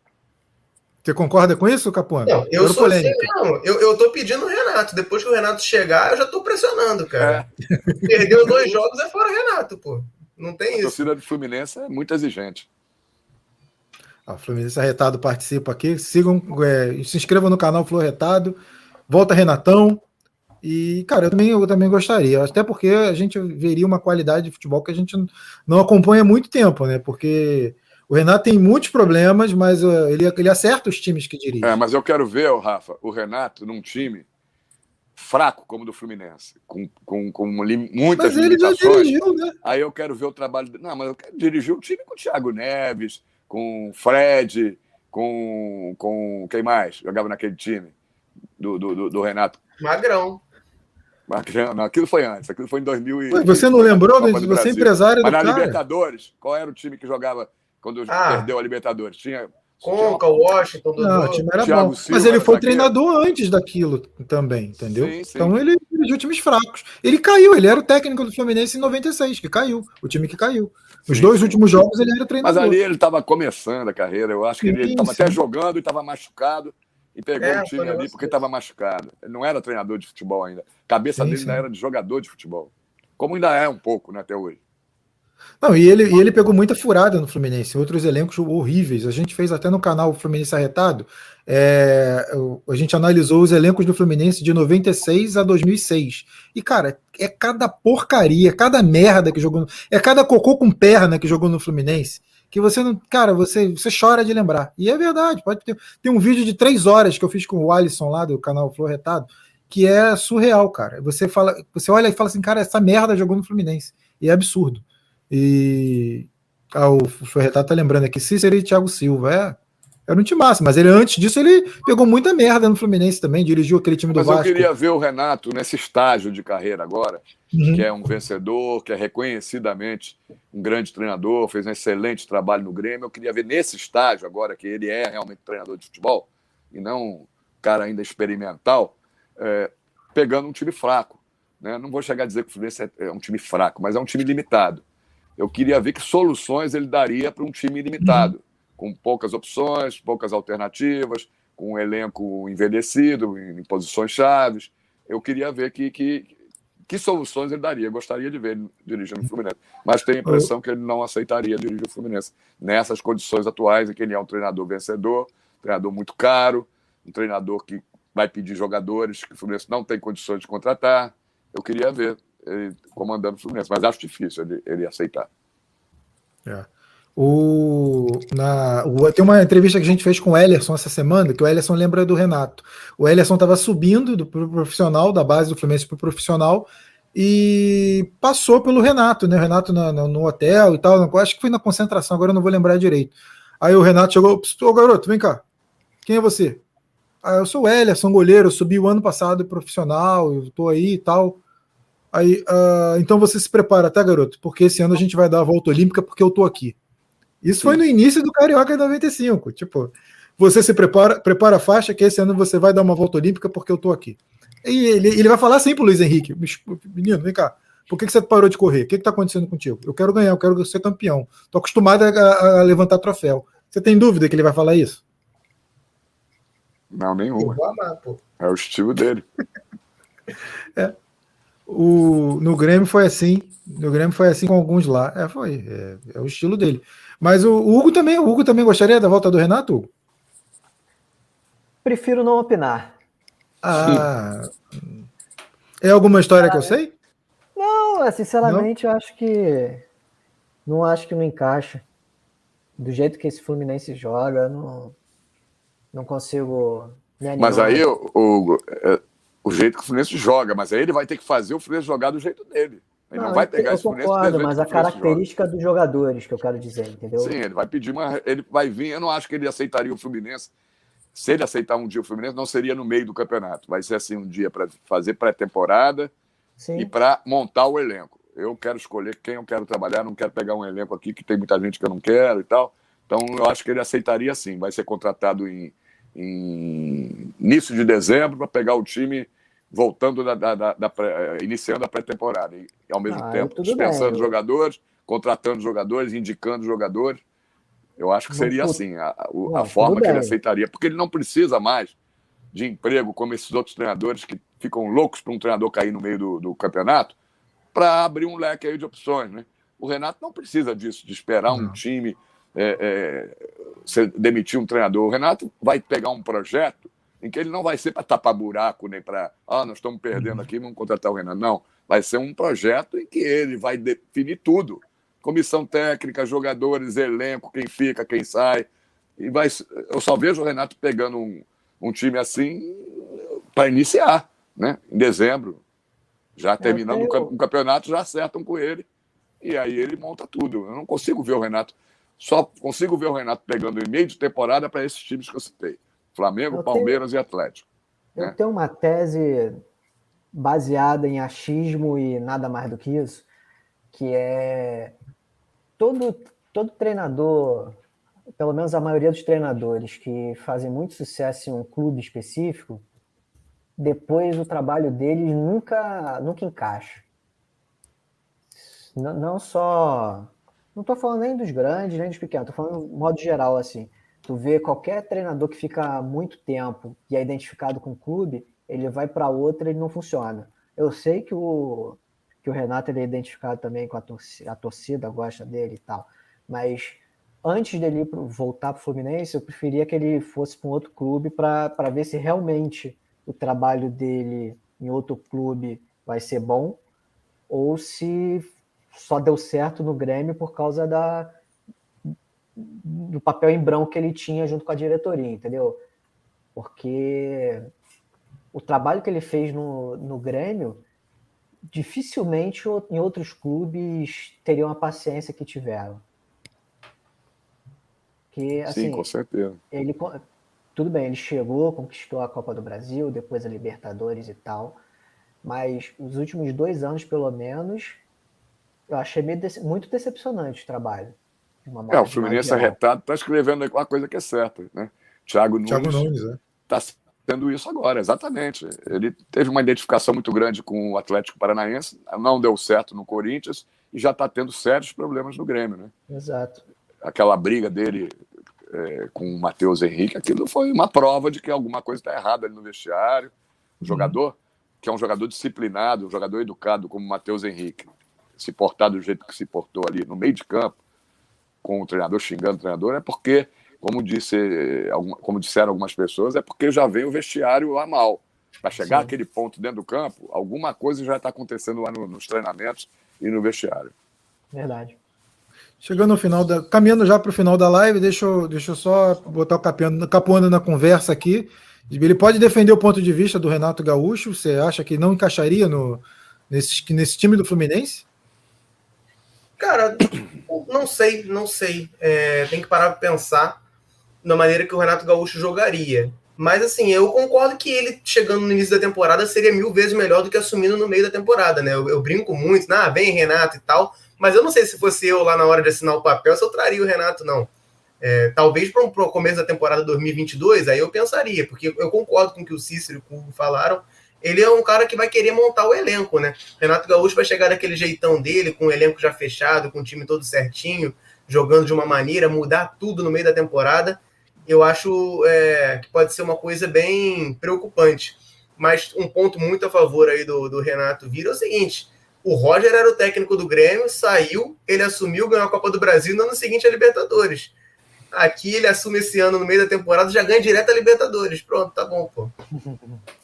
E já emendo na pergunta do Ricardo aqui, última pergunta para a gente fechar, para o Cícero contar a história e a gente finalizar a live. Gostaria da opinião curta e rápida de cada um de vocês sobre a participação do Flu na Libertadores. Capuano, já emenda aí já responde. Cara, eu estou muito confiante de que a gente pode chegar, é, falando de uma maneira racional, na semifinal da Libertadores.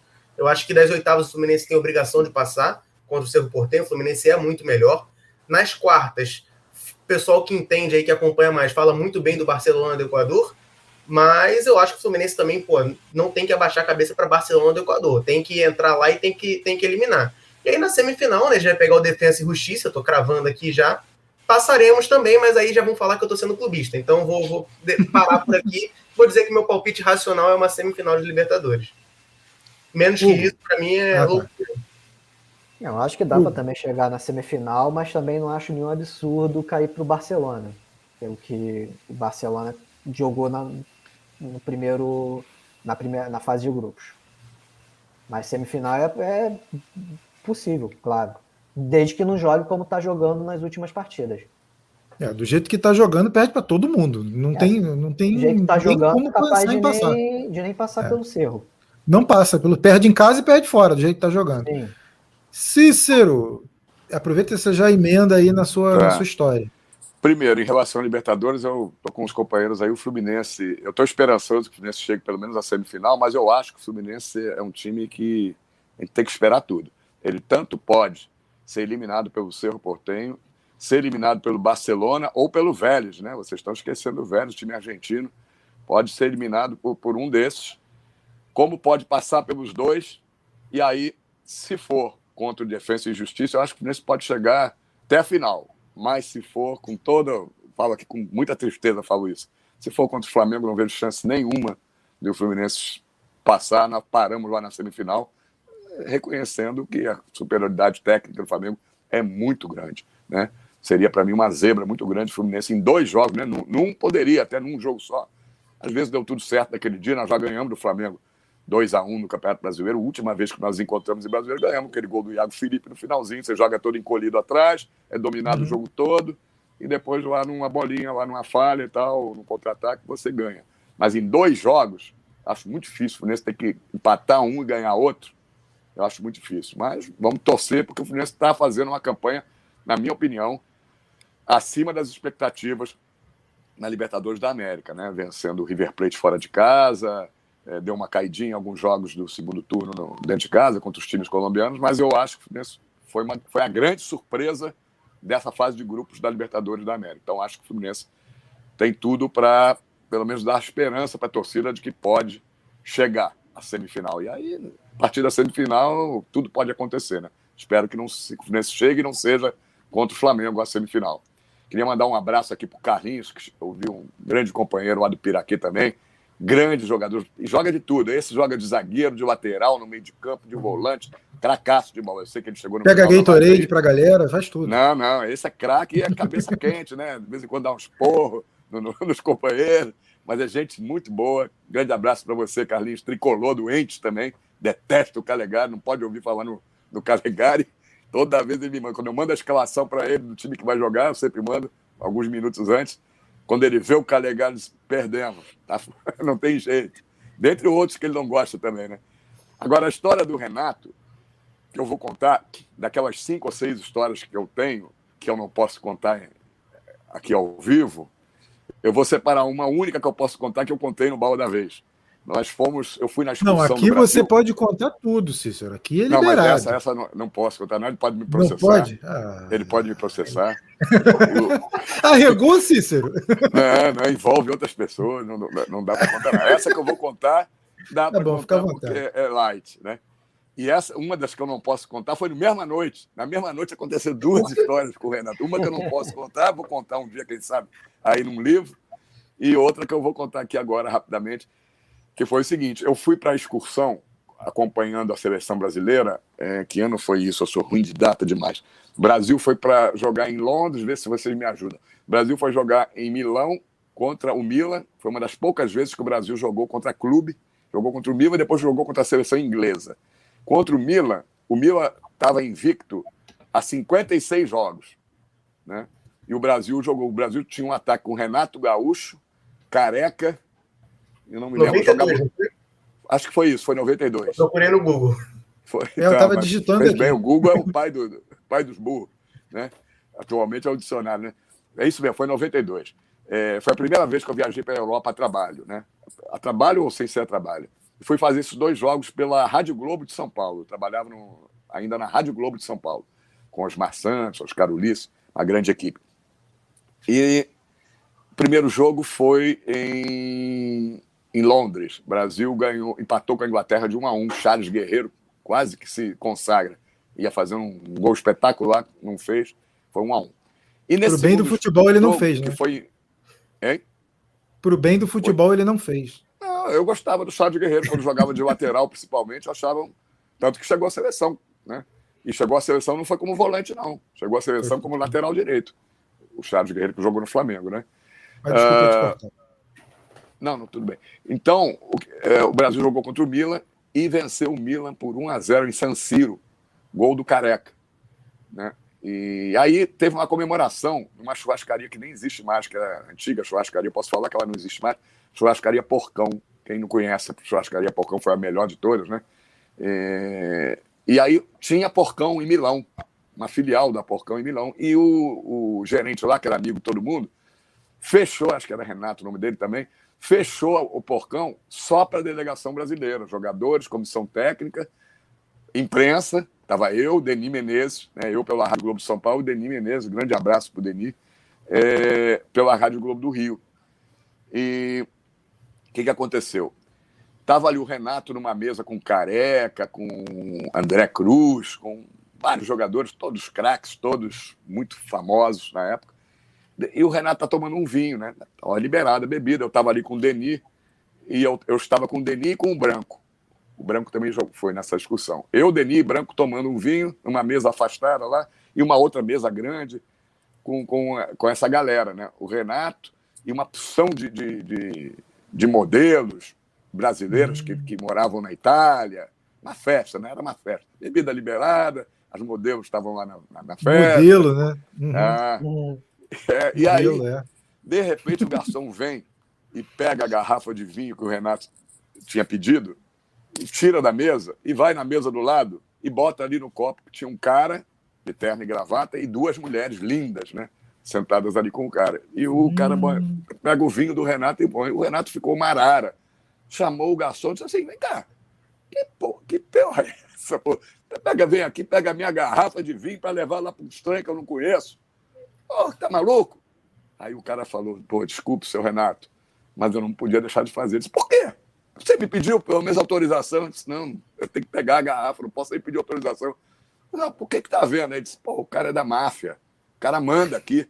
O cara manda no restaurante, manda na cidade, manda em tudo que é lugar aqui. O cara é da máfia italiana. Pô, então, aí o Renato ficou louco. Quando o cara falou isso, o Renato se levantou, foi lá na mesa, estava ouvindo tudo, estava ali. Caramba. Nessa hora, pô, fiquei vendo o que estava acontecendo, a confusão, me levantei e fiquei vendo ali de perto. Aí o Renato falou pro cara: vem cá, que negócio é esse de mandar é, é, pegar minha garrafa de vinho? Não tem a tua aí? Aí o cara falou: mas eu quis a sua. Aí o Renato disse assim, e, cala boca, e falou assim pro Renato: cala a boca aí, gringo. Falou pro Renato. Pô, o Renato ficou doido. Quê? Gringo aqui é você, porque isso aqui é uma festa brasileira num restaurante brasileiro que só tem brasileiro. Você é o único cara que, que é de fora. Aí o pau ia comendo, porque o cara ficou doido, pô. Né? Tava armado, inclusive, andava armado. Pô. Chegou, se não me engano, a levantar, não, acho que não puxou, mas levantou a, o, o terno, a paletó, para o Renato ver que estava armado. O Renato não quis saber, partiu para dentro do cara. Foi um corre-corre, separaram, uma confusão, aí chegaram, aí o cara foi embora, né? Convenceram o cara a ir embora. Aí chegaram pro Renato, Renato, tu é um maluco, cara. Como é que tu vai pegar e xingar o cara, levantar, pô, o cara aqui é, é, é rei, faz o que quer, manda o que ele quiser. Disse, é, mas aqui não, comigo não vai fazer, não. Caraca, Esse é o Renato. é né? maluco. Esse é o Renato. Já tinha bebido, já tinha tomado tudo. Maque! É, essa vai ser a única que eu posso contar, porque nessa mesma noite teve desdobramentos que eu não posso contar. Já dei uma palhinha ali, já dei uma dicasinha ali, que você até falou, né? Modelos, né? Já consegui vender o livro, Cícero. Eu agora vou comprar o livro, com certeza. Mas tem outros piores. Puta que. Mas você está preparado para dividir, né? O que você arrecadar, não, você não. vai ter que pagar metade para o Renato. Você sabe que tu vai tomar é, um, você, um processo lindo. Não tem, não tem muita vontade de escrever, não. Meus amigos é que falam, pô, escreve aí com essas ah, histórias. Eu já contei essas histórias todas na, nas resenhas, né? E aí o pessoal pede para escrever, né? Que são histórias hilárias, né? principalmente essas que é, são proibidas. Só mudar, bota Renato Pernambucano. É. ninguém vai saber. Bota, bota Renate. Pronto, ninguém vai saber. Renato Pernambucano. Vamos ver, vamos ver se falou do careca, fala pra... cabeludo. É, pode ser. vamos ver se eu me animo aí mais para frente a escrever essas histórias. Tem muitas. Tem que fazer uma live só com histórias do Cícero, cara. É inacreditável a quantidade de histórias que esse é homem impressionante, tem. Impressionante, né? Que hoje não acontece cara, mais. Hoje não é. acontece é. mais nada no futebol. Você não tem mais repórter participando de histórias, de noites, de jantares, de boates, nada disso. Naquele tempo a gente entrava em tudo, participava de tudo, era chamado. Não, não era como hoje, que ninguém quer ver a presença do jornalista, do repórter em lugar nenhum. Né? Naquele tempo a gente era chamado, não precisava ficar pedindo para ir, não. Todas essas histórias aí eu fui convidado. Né? E era amigo dos jogadores. Pô. O Renato fez uma grande amizade com ele. No tempo que eu conheço, que eu conheci ele, ele era jogador do Flamengo, né? Eu sou gaúcho, ele é gaúcho, aí a gente começou a se aproximar, né?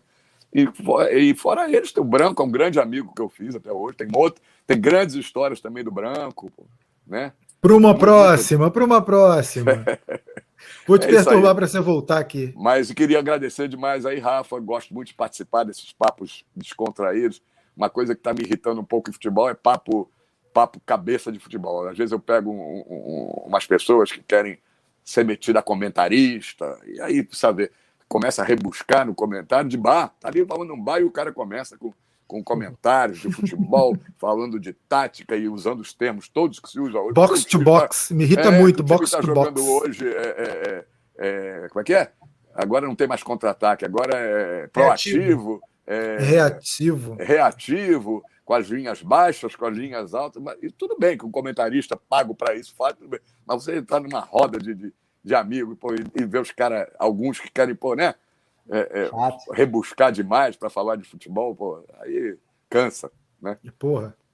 E me, me, irrita muito. É, não, o Fluminense busca um jogador box to box. Ah, vai pra puta que pariu, né?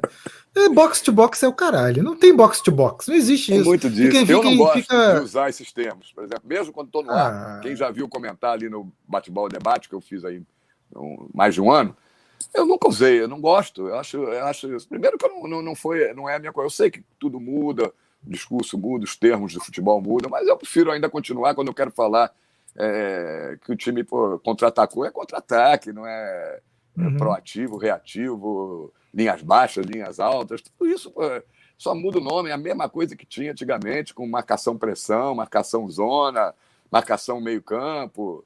Eu, sabe, eu, eu não gosto muito. Eu posso ser um pouco antiquado, mas não gosto dessa, dessa terminologia que alguns comentarista, você não consegue. Tem gente que você não consegue mais entender o que o cara fala. O cara fala um titês, né? A língua do Tite, você não consegue. Agora, os extremos, não sei o quê. Pô, o cara não quer mais falar ponta, não quer falar jogador aberto, os extremos. E, e aí, por aí vai, né? Não, extremos é foda. Extremos tá é irrita chato, pra caralho também. Tem uns termos aí que irritam muito. Mas ele é muito chato falando. Muito. Né? Ah, o Clóvis foi tomado pela, pela, pela raiva aí, ó. Roger, técnico retranqueiro. Não acho, não, Clóvis. Desculpa aí, meu amigo, cara. Brincadeira, tô zoando você. Mas obrigado por ter participado, Cícero. Você sempre engrandece a live, você sempre traz histórias incríveis, é sempre bacana contar com a sua participação. Conto com você mais vezes. Eu sei que você é de casa, sei que você sempre está disposto a participar. Vou deixar você de novo, vou dar mais uma folga para você de um tempo, mas aí depois eu volto a encher teu saco.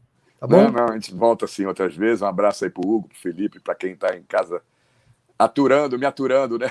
Também. É, um grande abraço a todos aí. Foi um prazer estar de, de novo aí com vocês. Outras vezes virão, com certeza. Ah, o Alexandre já o Alexandre entendeu, não entendeu a minha ironia, minha brincadeira, botou melhor o Marcão. Eu concordo. Também, estava brincando com, com o Clóvis. E o Ricardo, ó, já acabou. Ó, é bom que eu lembro do programa do Jô Soares, né? E olha que eu tô quase tão gordo quanto ele. É, na, naquela. Acabava a entrevista, né, pessoal? Ah, é isso, é Cícero Melo. Ah. É porque é sinal que a live estava boa, né? Quando, quando boa, a pessoa lamenta que está terminando, é sinal que ela fluiu bem. Mas você sabe que eu, eu, gosto de live assim, por quê? Porque eu fiz uma programação aqui com oito tópicos, eu não consegui fazer três. Então eu acho que a live foi boa, funcionou bem, porque quando eu me fodo nesse sentido é porque a live foi boa. Mas fora isso, o Ricardo tá rindo, mas é verdade. Eu espero que todos tenham gostado. Felipe Capuano, agradeço a sua participação. Desculpa aí você ter ficado tanto tempo tímido, calado, porque é, muitas histórias que vão surgindo, a gente vai emendando, mas, cara, você foi sensacional. Obrigado pela sua participação. Nada, meu amigo, foi um prazer ouvir tanta história boa aí, tanta resenha. Tá no meio aí de craques, para mim é uma honra. E quando quiser aí, tiver precisando, pode me acionar aí, que eu tô dentro. E para quem não conhece meu canal Central Fluminense, se inscreve lá, a gente está postando vídeos diários aí falando sobre o Fluminense. Tudo sobre o Fluminense a gente está comentando lá, falando bobagem, é isso aí mesmo. Assim que tem que ser. Valeu, tamo junto. Obrigadão novamente aí pelo convite. Foi uma honra estar aqui com vocês. E se inscreva no canal, porque eu já vi, eu gosto, eu acompanho. É um canal sensacional também que procura trazer essa atmosfera de bar, muitas vezes, e eu acho bem divertido. De vez em quando alguém se xinga lá, sai um. Ah, um... direto, direto. É, de vez em quando cria, cria aquele ambiente, né? Aquele que, que o Roger está tentando evitar no vestiário do Fluminense, né? Mas eles se acertam Mas lá. Ele causa na gente, né? É. Inevitável, né? Hugo Perruso, feliz, tá satisfeito? Obrigado. O que, você espera do Fluminense com, contra o Atlético Paranaense? Já vou te dar uma oportunidade para você xingar mais um pouco. Obrigado aí pelo convite mais uma vez.